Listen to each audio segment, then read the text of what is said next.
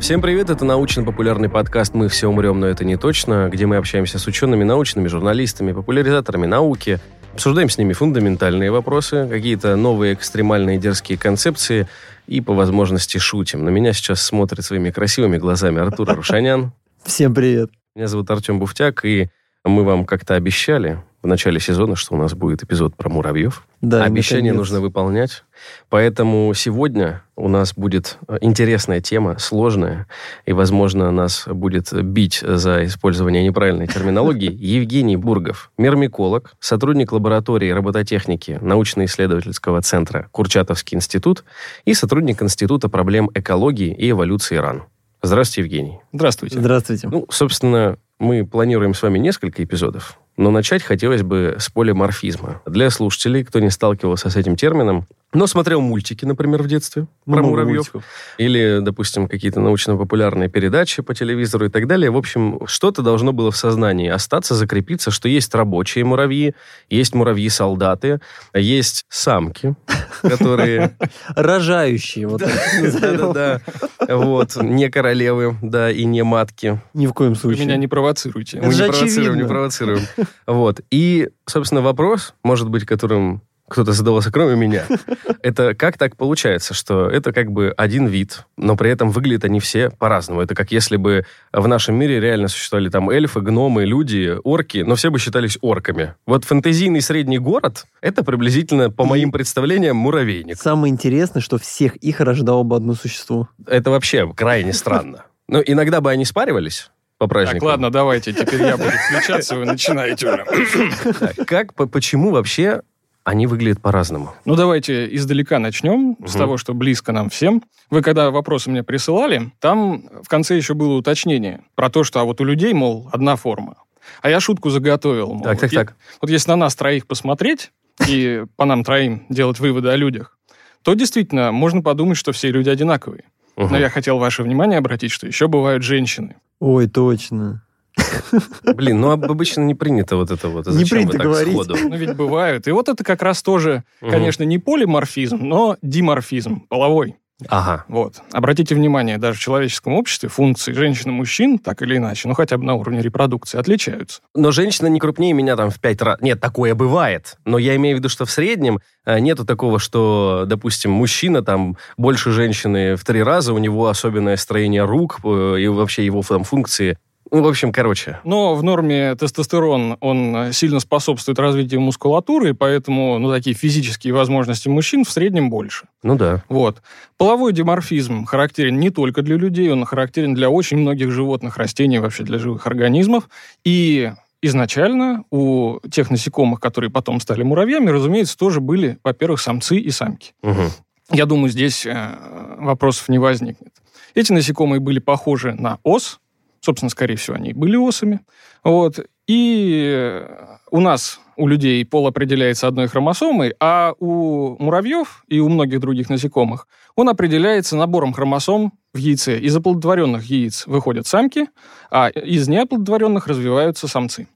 Вот. И исходно такой же был вариант и у предков муравьев. Вы Давай, такую вещь сказали, а осы, получается, древнее муравьев. Это вообще Ну, В, возможно? в целом древнее, но современные осы не древнее муравьев. Ну да, да, ну сам факт интересно, конечно. То есть они летали, а потом решили такие, мы будем жить на суше, как... Хочу муравейник. Нет, на самом деле они сначала стали летать, а Мгм. потом уже решили обратно вернуться Да-да-да, вот да, я на к- поверхность к и стали муравьями, да. Обалдеть. Хорошо, давайте тогда, собственно, про самок и самцов и поговорим. Вы сказали, самец — это не оплодотворенная личинка. Ой, точнее, нет. э, Самец яйцо. развивается из неоплодотворенного яйца. Да, не оплодотворенное яйцо, а самка — оплодотворенное яйцо. Да. Ну, собственно, по классике э, кино. Там было про стулья, у нас про яйца. Откуда яйца? Яйца. э, воз- Если вы про курицы и, и яйца, то это стандартный вопрос. Что раньше, яйцо или курица? Правильный ответ – яйцо. Мы с этим полностью согласны. Кто Откладывают. яйца? У современных муравьев, разумеется, яйца откладывают в основном самки. Их, то есть, много. Это не одна самка. Бывает по-разному. Да, это, это мы уже ближе к структуре семьи. Мгм. Вот. э, Я бы предложил еще чуть назад вернуться к полиморфизму. Вот следующим шагом в эволюции муравьев было как раз утрата крыльев рабочими особями. И отчасти самками. То есть э, рабочие особи, переходя от добычи локальных, но очень богатых источников ресурсов, они перешли к освоению больших пространств. Вот, на, на почве, в кронах деревьев, в подстилке и так далее. И рабочие утратили крылья. А также в процессе приспособления к э, конкурентной борьбе за возможность размножаться, рабочие утратили и возможность размножаться тоже. То есть рабочие особи — это функционально бесплодные самки, но главное слово здесь не самки, а функционально бесплодные. То есть получается так. Есть семья муравьев. Изначально размножаться могли все. Но так как рабочие, вот эта каста, ее там не допускали к размножению, у них эта возможность пропала просто как неиспользуемая. Сложно сказать, в какой момент ну, это произошло логика. до утраты крыльев. Есть варианты разные. То есть у пчел, например, тоже есть рабочие, они тоже функционально бесплодны. Вот и у многих других насекомых угу. такие варианты есть.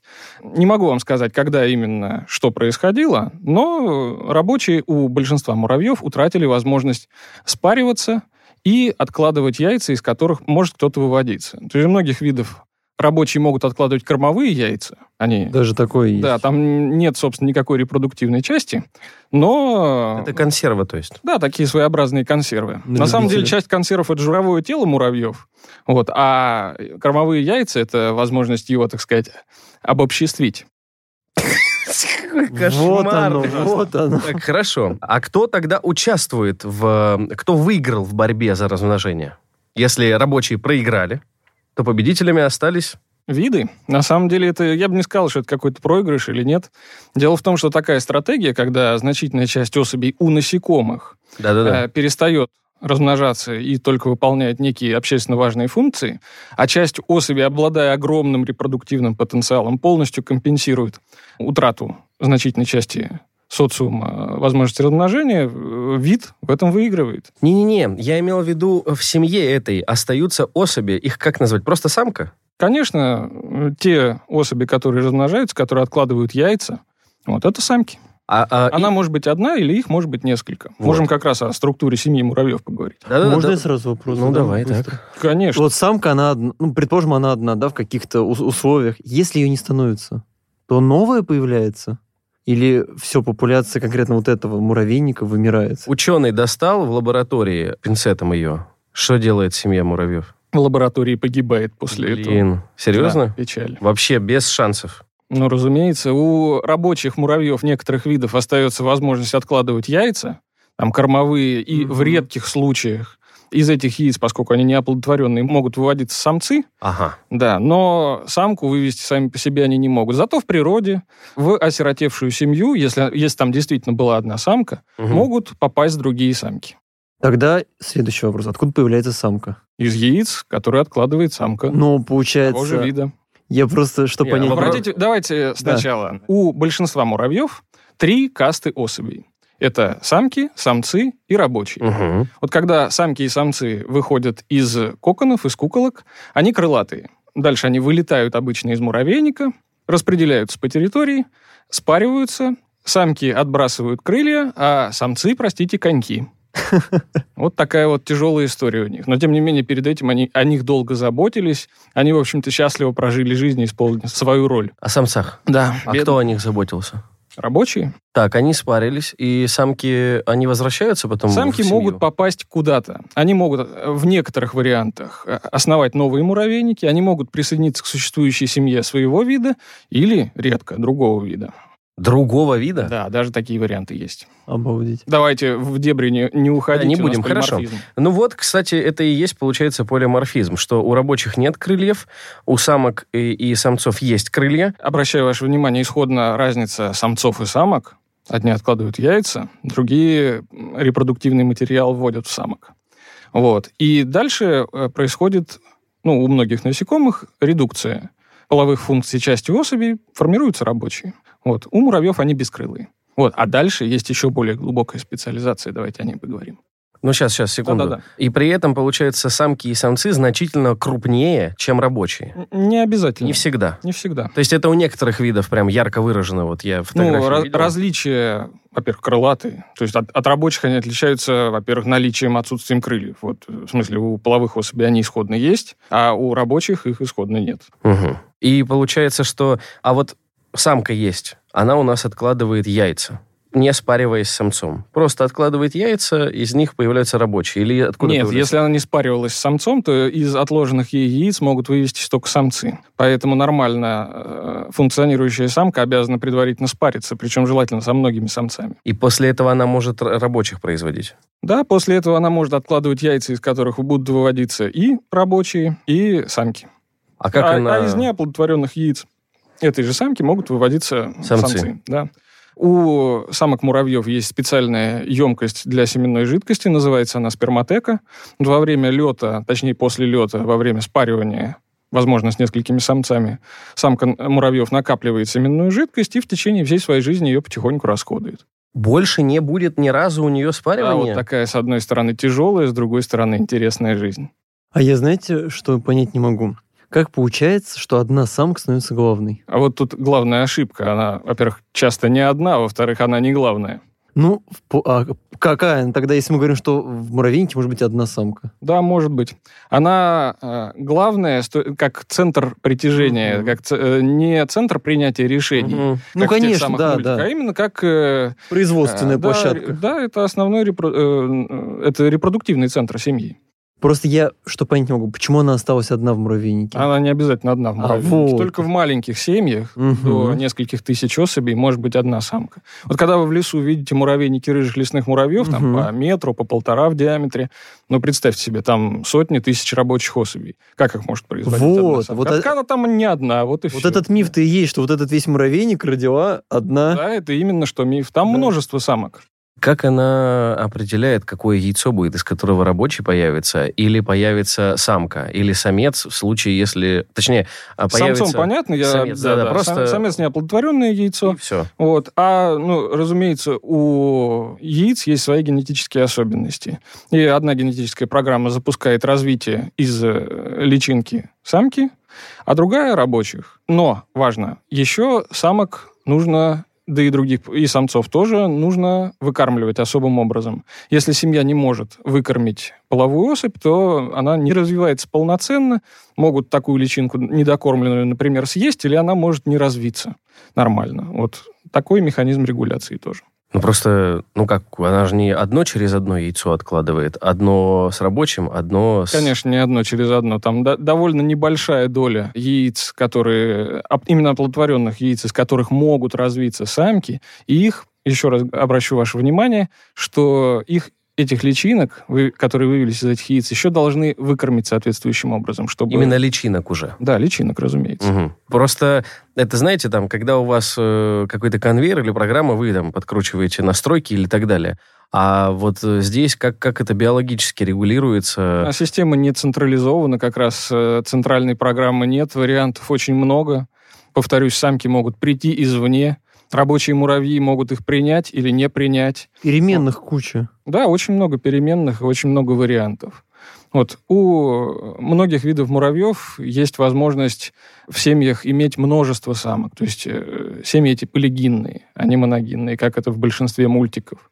То есть нет такого, что муравейник, да, самки знают, что нам нужно, грубо говоря, 100 рабочих, 100 самцов. То есть нет такого пропорции четкой. Сколько должно быть в муравейнике его жителей пропорционально. Я уверен, что они таким планированием не То занимаются. есть все это случайность и стечение обстоятельств. Не случайность, но стечение обстоятельств. То есть если много, допустим, она родит э, нерабочих, Если да, вдруг... э, Их да, не я прокормишь. опережаю ваш вопрос. Да-да-да. То есть если вдруг, вдруг так окажется, что... Ну, ошибка. Ну, что-то пошло не так, неважно.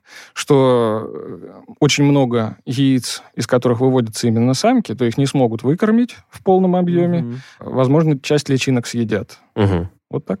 а если самцов? Да, То же самое. э, Опять же, могут выкормить, выкормят, самцы вылетят. У рыжих лесных муравьев часто так бывает, что семьи специализируются на производстве самцов или самок. Вот в, в какую-то часть сезона часть комплекса э, выводит самцов, а часть самок тоже очень интересно. Ну, соответственно, у кого-то больше оплодотворенных самок. Все это не Вот сообща.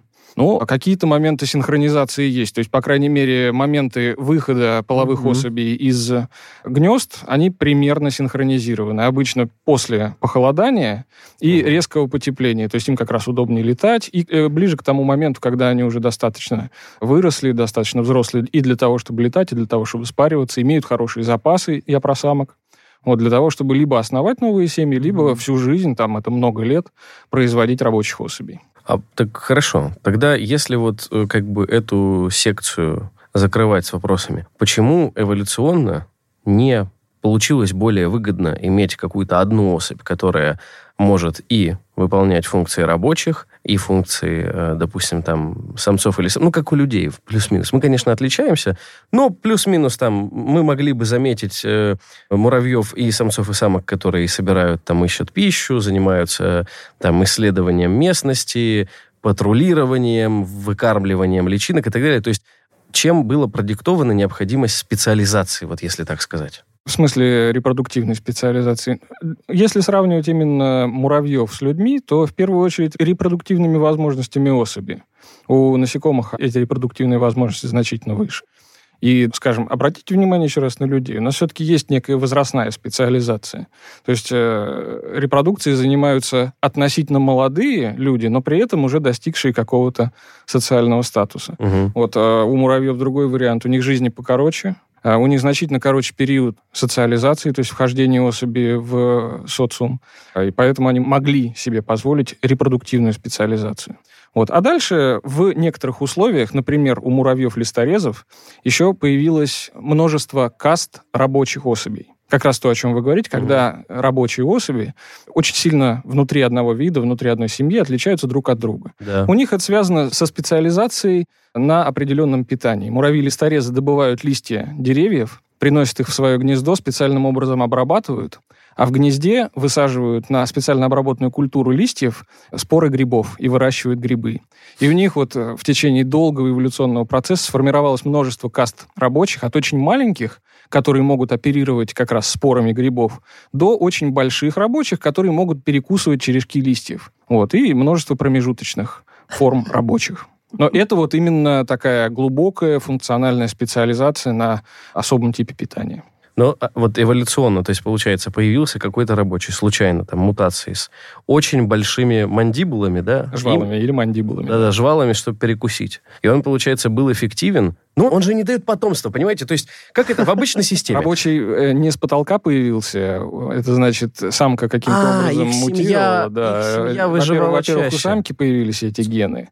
Вот. Э, и да, вы правильно говорите, что если некие полезные адаптации сформировались у семьи, то это полезно в том числе для самок, которые там живут. И они выживают гораздо эффективнее, чем другие. Поэтому виды выигрывают. Листорезы это вообще, я так понимаю, как это, сверхмуравьи относительно обычных муравьев. Не знаю, сверх... Выращивать сверх... грибы, это же это Копатыч от мира да. муравьев. Как вообще они? Это просто фантастика, то есть... На самом деле, если присмотреться, у других муравьев тоже очень много всего крутого. Не, безусловно, безусловно. Просто здесь это... Муравьи и так в целом социальностью своей э, похожи на людей, а тут у них еще и, как это, переход произошел от собирательства к... Э, Овощевой грибоводству. Если там короче, аналогии искать, то тоже много найдется про рабовладельцев, потом как поговорим. Обязательно. Я очень надеюсь, что получится. И получается, что у них еще вот эти рабочие, вот вы сказали, получается, маленькие, чтобы оперировать спорами. То есть под задачу меняется размер, да. Все они при этом остаются муравьями одной семьи, одного вида. Ну, немножко не так. Не под задачу меняется размер, а увеличивается разнообразие, разнообразие новые да, формы, и они оказываются адаптивными. Обалдеть. А при этом еще же есть каста солдат. Это, ну, каста не каста. Функция боевого взаимодействия, разумеется, у муравьев есть. Ну, такая функциональная группа не уверен, что у большинства есть, угу. но у некоторых видов, э, да, есть не такое большое количество каст, как у листорезов, а хотя бы две, просто рабочие покрупнее и поменьше. Угу. И тех, кто покрупнее, обычно называют солдатами. Вот, это совершенно не означает, что это именно боевые особи, но просто более сильные рабочие муравьи. Они могут что-то более крупное переносить, там, э, ну, в первую очередь переносить на самом деле. Вот, и на самом деле они могут выполнять точно так же, как и другие рабочие функции нянек, поскольку крупных личинок тоже надо переносить. Внутри гнезда они тоже нужны, поэтому название такое не очень удачное. То есть, понятно, это в, в первую очередь для того, чтобы просто отделить, систематизировать так как бы их. Ну, ярко и да, ну, наглядно, но не всегда точно описать функции особи э, в обществе. Ну, то есть, и при этом есть виды, которые абсолютно справляются с одной понятной формой, там, допустим, рабочих. Да, есть виды, у которых, э, ну, у большинства видов муравьев три касты. Самки, самцы, рабочие. Есть муравьи, у которых нет рабочих. Опа, а здесь в чем кроется суть? Это муравьи социальные паразиты. Они используют рабочих других видов. Ой, это те А-а-а. ужасы, которые вот... Э, рассказывал, да. Да-да-да, там, там вообще они, они как-то живут, и их кормят почему-то еще и всю потому что жизнь. они привлекательные. А, ну все как у людей в красиво целом. кормите. Ну, Не совсем так. Ну, это я нет, нет, шучу, нет, нет. На самом деле у них гораздо более глубокая функциональная связь, там обмен всякими секретами желез, и они объективно привлекательные. То есть они очаровывают. Об этом это бесконечная тема. Не только очаровывают, иногда кого-то убивают, Обалдеть. интриги. Муравьиная игра престолов. Да, все Я об этом говорят. Я даже книжку задумал на эту тему. Здорово. Анатомические особенности вот между каст, они значительны? То есть можно ли сказать, что, допустим, вот у листорезов, где рабочие отличаются друг от друга, вот они от... Понятно, что самец, самка и рабочий, там, наверное, как Ну, минимум... во-первых, самцы и самки, да. А во-вторых, значительно, да. бесполые Потом бесполые рабочие. Это очень Да-да. серьезные э, половые различия, функциональные различия которые сказываются очень сильно на судьбе индивида в обществе.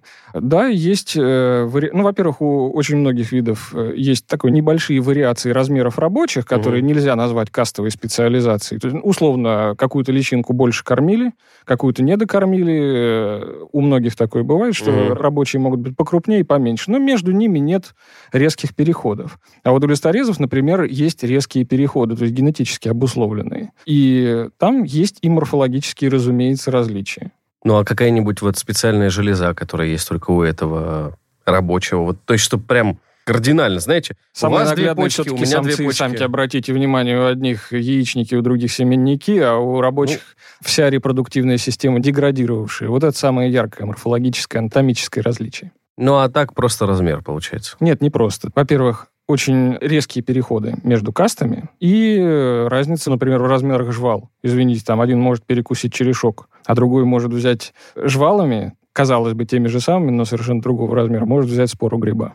Ну, и их строение тоже разное или нет? Да, есть нюансы. Ну вот, я поэтому и спрашиваю, что они правда прямо Ух, визуально Правда могут отличаются. отличиться. Хорошо. Вот вы сказали, что есть еще среди насекомых э, такие же бедолаги, у кого встречается... Ну, это я просто так, для красного словца.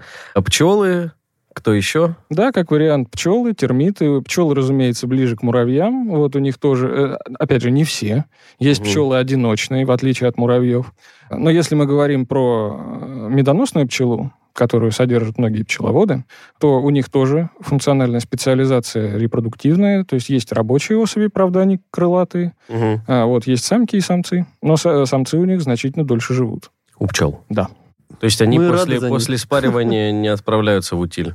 Ну, не совсем в утиль, это вся их жизнь. Функция блин. выполнена. Всё, что- ну, понимаете, не надо человеческими мерками. А все равно просится. Конечно, хочется. Ты каждый раз начинает, что вот там у них феминизм. Ничего подобного, нет. Это совершенно другой способ Просто организации общества, да. Как вообще в целом вот популяция семьи контролируется? То есть чем больше там кормовой базы, ну, то есть, короче, если с вами совсем упрощать, больше ресурсов семья больше, э, или она достигает какого-то размера, и дальше, как вы описали, матки... э, ой, фу, Самки. самки, да. Матки у свиней. Да-да-да, все, про, все, все у свиней, да. Самки дальше улетают и могут э, основать новую семью, например. То есть как вот э, происходит контроль популяции? Ну, размера? Да, да, да, понимаю.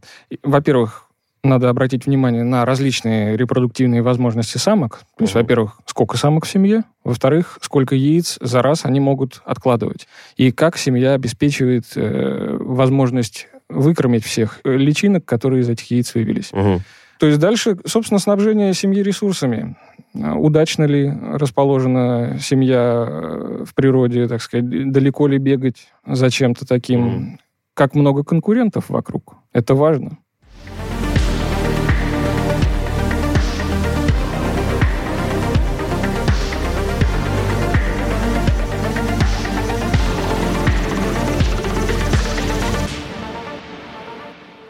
Мне, знаете, всегда было интересно, всегда хоть гуляешь по лесу, не знаю, по огороду, и встречаешь муравейники. Бывает муравейник 20 сантиметров, бывает полуметровый, Да. метровый, не знаю, огромные бывают муравейники. От чего это зависит? Во-первых, от вида.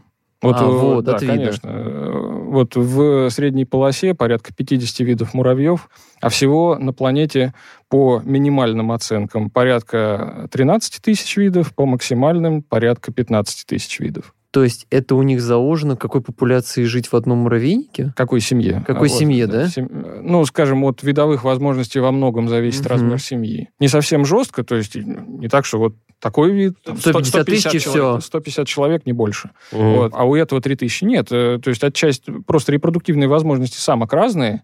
Сочетания самок в семьях тоже могут быть разные. То есть они друг с другом внутри одной семьи могут конкурировать. Вот у рыжих лесных, например, могут замечательно жить внутри большой семьи множество самок, потому что их хорошо обеспечивают. Пока все, что вы про них рассказываете, вообще замечательный вид. Замечательно, конечно. Рыжие лесные муравьи – это друзья леса, защитники леса. Берегите рыжих лесных муравьев. Не нужно трогать муравьев без необходимости. Ну, хорошо. В вот лесу. в лесу. Вот в, в доме, на своих участках, если это не рыжие лесные муравьи, надо обеспечивать гигиену, там нормальное Фак- функционирование. факторы вы сейчас перечислили. То есть это такой естественный процесс. А Если, правда, там всех личинок могут прокормить, они там э, успешно спарились. Не личинки, самки. Да, э, вы выросли, с- в- Выросли, в вышли, да, да. самцов, вышли, спарились.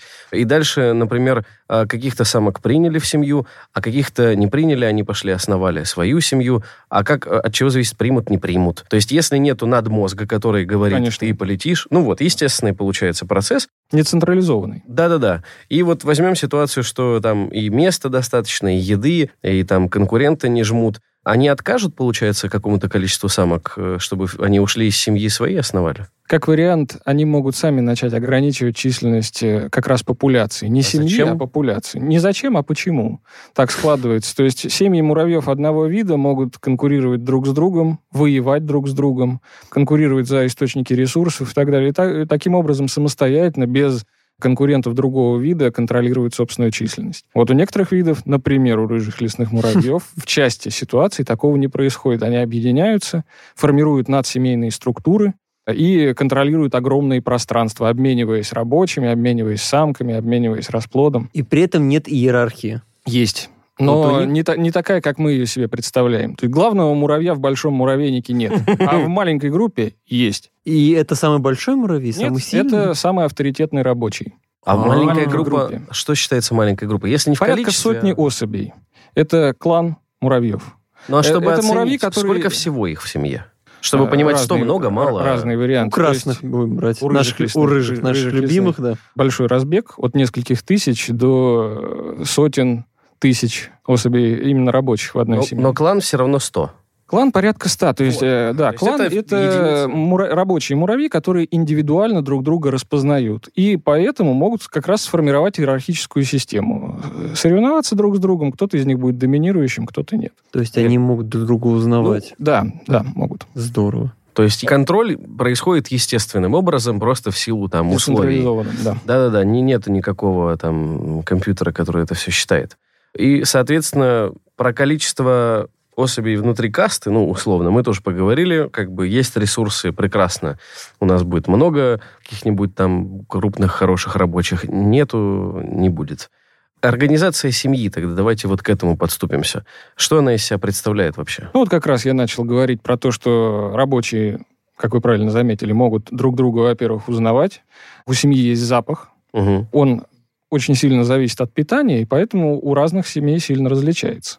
И в первую очередь рабочие могут, ну так вот, прикоснувшись антенной к муравью, понять, он из моей семьи или из другой. И, кроме того, рабочие могут друг друга индивидуально распознавать. И вот группа рабочих порядка 100 человек может друг друга распознавать индивидуально, э, соревнуются, формируют иерархическую структуру. Вот в такой группке есть главный муравей. И в муравейнике, который весь состоит из таких кланов, есть множество главных муравьев, которые условно могут принимать решения. Совет С- старейшин. совет, да, муравьев. Нет, э, вот насчет советов это... э, не- Ну, хотелось бы, конечно. Муравьиный Это парламент. правильно.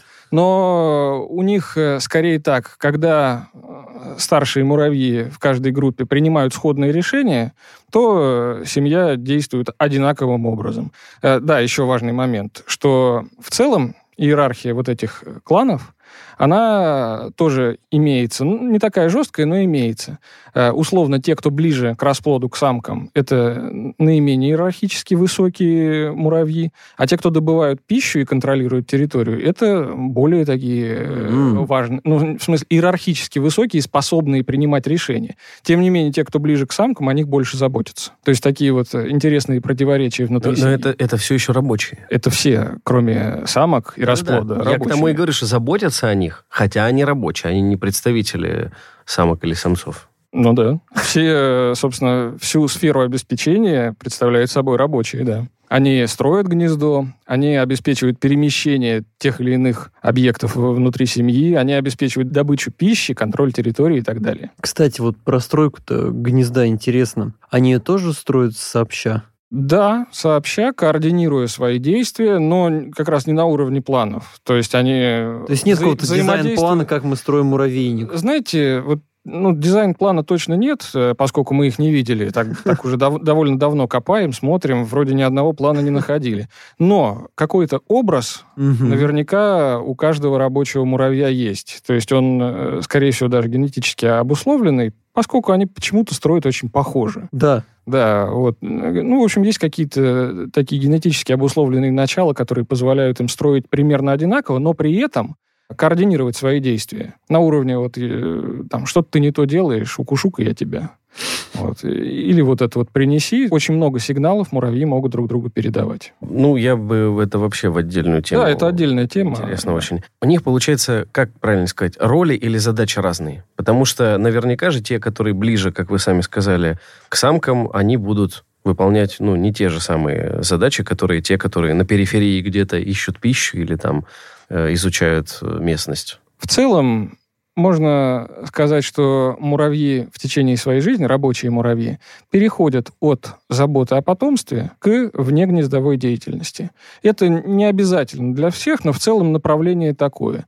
А то есть чем муравей становится старше, тем больше вероятность того, что он выйдет на территорию и что-то там будет делать. Может в конце жизни уже так или иначе выбежать и что-то сделать и погибнуть. Давайте обговорим один момент. Да. Конец жизни муравья это сколько? Для разных видов по-разному. Для, например, муравьев рода формик, в том числе рыжих э, лесных муравьев, это порядка четырех лет. Один муравей четыре года живет. Да? Ну, это вообще, да, конечно, фантастика. Мне кажется, в мире насекомых это да, долгожители. Это, я бы не сказал, что долгожители, Нет? но это вариант, когда его никто не съел, когда он не ну, да, да, да, конечно. от других естественных условий. То есть, э, ну, дедовщина армейская практически. Э, по сроку службы. Да. Ну, потому что тут вы сами говорите, получается, чем он младше, чем, скорее всего, он ближе у него. Скорее, сколько прожил. Чем э, старше у него рассос, он уже может выходить за территорию части, в увал там и так далее.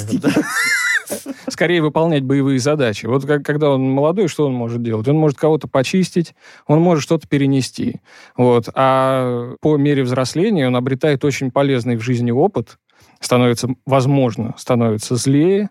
И опять же, в процессе внегнездовой работы он может обрести очень важные для семьи боевые навыки. В процессе охоты, в процессе взаимодействия с другими семьями муравьев и так далее. Но при этом, получается, они кланами все еще... То есть единица у нас функциональная Функциональная это клан. единица клан, но, тем не менее, бывают, во-первых, семьи кланы. Есть виды, у которых очень маленькая численность особей в семье, угу. порядка как раз 100 особей. Вот. Но если в семье несколько кланов, то они функционально объединяются. В первую очередь как раз заботой о потомстве. И одним гнездом. А как они понимают, что мне пора выходить, например? Вот я вам не могу рассказать. Вот захотел он, и надо выходить. Или, например... Не, на самом деле так исторически сложилось, правильно сказать так. Важным стимулом может быть, например, отсутствие в семье пищи. То есть, когда у тех видов, угу. у которых самки самостоятельно основывают новые семьи, вот первые выходящие из куколок рабочие как раз могут выходить на поверхность, потому что э, нужно что-то есть. Запасы самки истощаются, она не может бесконечно их кормить. Угу. Вот, и как раз молодой рабочий должен стать фуражиром, то есть добытчиком пищи. А она их кормит? Конечно. У нее есть, во-первых, жировое тело, а во-вторых, крыловые мышцы, которые постепенно разлагаясь, могут стать кормом для э, новых муравьев. Они едят ее. Ну, не целиком. Но не целиком. в плохом развитии событий, когда что-то идет не так, могут вообще-то ее съесть. То есть, а, на, на самом деле... без потомства. Селяви. А, вот. Но она же не одна, опять же. Нет, Ну. она может быть как раз одна. То есть бывают катастрофические варианты для- для, сожрут. молодых семей, да. Что угодно может пойти. Ну, то есть это эволюционно правильнее, потому что они могут протянуть до момента, когда к ним другая самка прилетит. Логику просто хочу понять. Нет, логика такая, что большинство семей, э, обладая теми же способностями, выживают. Ну, в каких-то катастрофических условиях, ну, вот так сложилось, съели. Так обычно происходит, когда нерадивые мирмикиперы э, там, неправильно заботятся о муравьях э, в формикариях, и у них часто рабочие Фермы муравьиные. Кто такие Да. мирмикиперы и что такое формикарии? Мирмикиперы — это люди, которые дома держат муравьев, а Ага. формикарий — это домашний муравейник. Ну, это есть такой Вау. аквариум Да песочный. не, я представляю, конечно. Хорошо, а какие функции, давайте перечислим. Обычный день рабочего муравья. Вот он же может Встаю в отличаться. 6 утра. Какой-то ищет э, сахарок э, у вас к- в доме на даче. Какой-то должен понять, где там с другой семьей они пересекаются, чтобы понять о, вот эту область их э, жизнедеятельности или как? Нет, если про день, то он делает то, что обычно делает. Может быть, с небольшими изменениями. А вот в течение своей жизни, да, он переходит там от заботы о потомстве к внегнездовой деятельности. Забота о потомстве это что? Очистка, Ага. перенос, кормление. От чего очищать? Он лежит в муравейнике. Вот как раз, яйцо, вот, вот как раз обратите внимание, у муравьев расплод, он не прикрепленный, и, да, личинки могут пачкаться. Их когда переносят из камеры в камеру, э, переносят, например, для того, чтобы температуру и влажность отрегулировать. Не все могут, э, как рыжие лесные, нагреть муравейник. Вот. Обычный способ, стандартный для всех муравьев, Мгм. это перенести расплод туда, где расплоду хорошо. Ну, личинки каким-то образом стимулируют рабочих, Мгм. и рабочие переносят их туда, где личинкам хорошо. Вот, а в процессе переноски, в процессе там, ну, помещения их там на какую-то, ну, скажем, на песок, личинка может испачкаться, ее надо почистить. Я, кстати, Ну, вспоминаю... Как песок ей помешает? По-разному. Мало ли, что там в песке еще, что там на нее налипло. Ага, Я вот. просто вспоминаю из детства, когда есть муравейник, и его заливают чем-то водой, ну, не знаю, слейки, чем угодно, то выбегают муравьи с такими белыми шариками как раз. Это они спасают личинок. Это, спасает это расплод, куколки да. или яйца? Э, Не знаю, что вы конкретно видели, но это могут быть яйца, это, совсем- это скорее очень маленькие такие цилиндры. Да-да-да, вот, ну, я э, просто помню, что они это- чем-то это выбегали. яйца. А покрупнее могут быть личинки, если присмотреться, они сегментированы. Мгм. И Мгм. более темные, но довольно крупные куколки. Ну, личинки тоже могут быть крупными. В общем, не знаю, что То вы есть видели. даже в случае какой-то катастрофы они в первую очередь спасают потомство. Ну, те, кто работает с расплодом, разумеется, они первым делом хватают его. И- а те, кто там другими делами занимаются, они могут заняться другими э, Опасно. полезными Они, вещами. значит, хорошо, они вот чистят у нас личинки и яйца чистят, да? Ну, вот яйца... рабочие. э, не... Переносят их из Лучше камеры в личинок. Вот камеру. наибольшей заботы требуют как раз личинки. Хорошо. А пищу кто-то приносит ее, складирует где-то, или они сами питаются, вот я читал, и носят питательное вещество, потом кормить друг друга даже могут, как пингвины. У муравьев есть специальная адаптация как раз для общественного образа жизни и обобществления пищи. У них один из отделов кишечника называется зоб или Мгм. общественный желудок. Он может накапливать жидкую пищу. То есть муравей, который что-то жидкое добыл или там что-то твердое переработал в жидкое, Мгм. он может этим поделиться с другими муравьями. И таким образом они могут сформировать запасы, ну, такие не ну, недолговременные, скажем так, но на самом деле довольно большие, и обмениваться ими регулярно. А долговременные? А по-разному. Долговременные, там, скажем, у наших муравьев во время зимовки это может быть жировое тело, то есть они, э, все муравьи за сезон накапливают питательные вещества в виде жира и могут, э, ну, скажем, либо сами их расходовать, либо, если у рабочего еще функционируют яичники, так, такое бывает, они могут откладывать кормовые яйца. Обычно это происходит как раз весной. То есть складируют, Ну, получается. Ну, такие вот интересные. А есть варианты э, муравьев. э, У некоторых видов есть специальные особи, которые очень сильно раздуваются. Как раз зоб у них очень большой. Вот. э, Это муравьи-медовые бочки. Вот как раз у них долговременные хранилища в э, некоторых муравьях. Это возвращаясь к теме полиморфизма. Да-да-да-да, разница в- внутри каста рабочих. Хорошо. Просто я хочу понять, чем заняты муравьи в муравейнике и, и те, которые большую часть времени не в муравейнике. Значит, какого-то склада, где вот сидит прапор и, значит, фиксирует, ага, мне принесли листик, э, сахарок и камушек, нету. Скажем, у муравьев-жнецов как раз есть склады, потому что муравьи-жнецы питаются семенами, а семена замечательно хранятся. Склады есть, а вот насчет прапорщика не уверен, скорее всего, нет. А ребята, которые ходят вне муравейник, у них какие задачи? Это всегда найти пищу или, возможно, это еще какой-то вид работ? Новую какую-то область, там провести разведку? Освоить. Или там пообщаться с другими семьями того же вида? Я как мантру буду повторять. Во-первых, зависит от вида. Угу. Во-вторых, для большинства, да, вне гнезда надо искать пищу. Угу. Другой вопрос, что она может быть разной. Например, для большинства муравьев необходима отдельно углеводная пища, отдельно белковая пища. М. Могут быть разные источники. Распространенный вариант, когда собираем трупы насекомых или охотимся на живых насекомых, или там находим э, трупы каких-то других животных, крупные, разделываем их. И, например, ходим на колонии тлей. Могут, э, собственно, в большинстве вариантов у муравьев одного вида есть и тот, и другой источник пищи. Есть варианты очень глубокой специализации пищевой. Мгм. О них Как тоже у листорезов, да? Да, как у листорезов. Есть муравьи, например, которые вообще в норме, кроме лета, из муравейника не выходят, а держат, например, тлю на ближайших к муравейнику растениях под землей. Вот. Тля Но это кто? Что это? тля — это э, другое насекомое, у которого с муравьями симбиоз. Тля, на самом деле, есть другие насекомые симбионты муравьев, но тля, скажем так, один из самых популярных. Тля пьет сок растений и выделяет э, сладкий сироп, который называется пать. Вот. Для наших отечественных муравьев, э, для всех необходим симбиоз с теми или иными видами, в основном тлей. Но лесные, например, я так понимаю, с Нет, ними... лесные тоже. Тоже? Конечно, сахар нужен. Откуда его брать? То есть тля это просто другой вид, который вот... э, Другой вид насекомых, да. А их в чем эм, Выгода. выгода, да, от того, что они кормят муравьев этим Муравьи сиропом? их охраняют. Муравьи могут, не все, но могут э, на зиму, например, переносить тлю с колоний, как раз колония тлей, они могут ее переносить к себе в гнездо. Мгм. И, э, по Там тепло. Там теплее. Мгм. Вот. Тле самой в данном случае ничего не надо делать, ее уже перенесли. Муравьи охраняют свои колонии тлей обычно от хищников, и поэтому для тлей это очень выгодно. И эти отношения тоже формировались десятки миллионов лет. Давайте тогда в конце еще проговорим, чтобы картину эту уже полностью мозаику собрать. Э, Яйцо, личинка, куколка. Что это за этапы? Как, Ну, как- самом- это выглядит? Э, На самом деле яйцо, личинка, куколка – это этапы жизни насекомого с полным превращением, с метаморфозом. То есть из яйца выходит личинка, ее в случае муравьев кормят, она растет, несколько раз линяет, потом формирует куколку, ее уже кормить не надо, ее нужно только переносить, защищать, мгм. и из куколки выводится взрослое насекомое, взрослый муравей. Ну а смотрите, вот, допустим, отличие яйца от личинки. Яйцо это, допустим, оно там не может перемещаться само и так далее. Личинка, она уже как-то что-то у Личинка нас... может есть, это очень полезно, и может расти.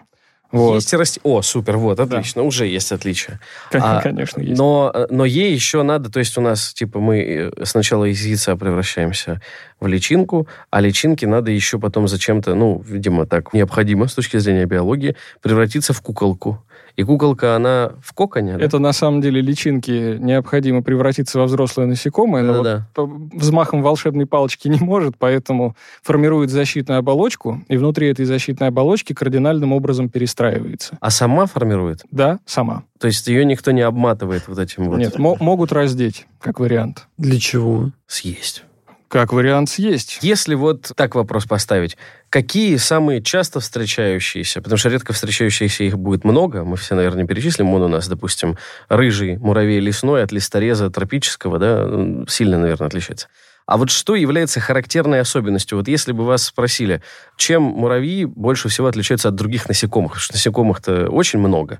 Вот что у них чаще всего встречается у всех-всех-всех видов? Вот прямо такие четкие, прослеживающиеся почти всегда особенности. У муравьев есть четкие особенности строения крыльев, по которым их можно Мгм. отличить от остальных насекомых. У большинства муравьев три касты особей, рабочие, Мгм. самки и самцы.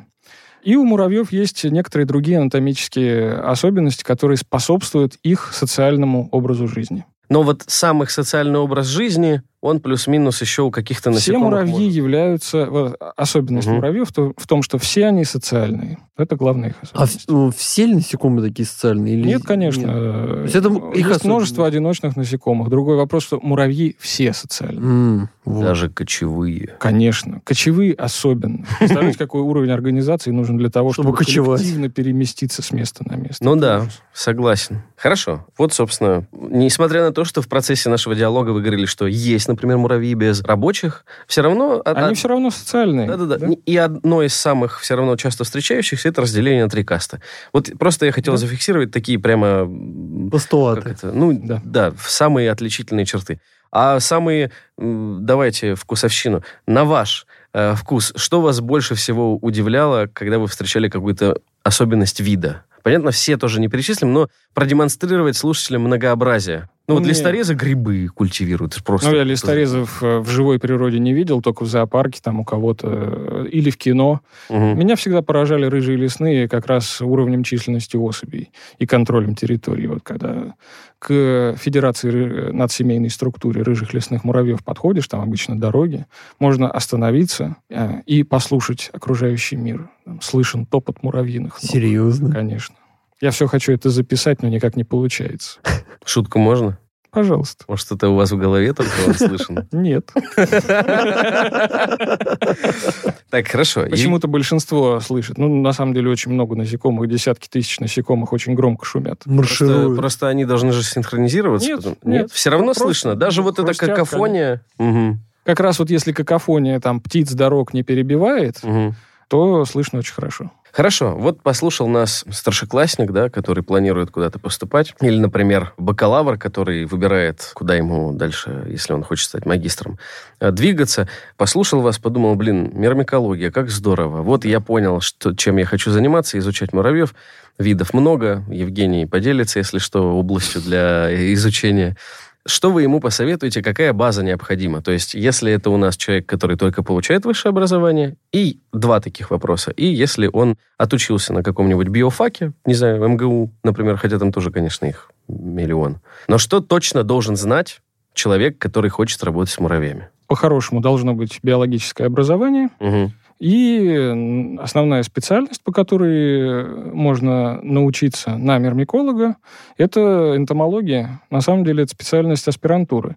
Но вообще, Ага. да, но вообще гораздо больше вариантов, просто они не такие очевидные.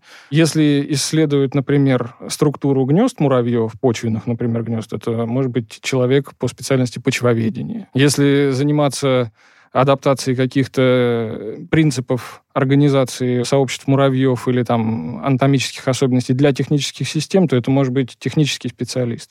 Но самое главное это изучать материалы по муравьям, Мгм. готовиться, в общем, к этому. Ну, база биологическая, а В дальше основном, да. и химик, наверное, потому что они же ферментами общаются. Но это... Не только, но да, хими- может э, стать мирмикологом вполне человек и со специальностью химии. Очень много всяких нюансов. В общем, э, если заниматься наукой, то междисциплинарный подход вполне Конечно. себе. Да.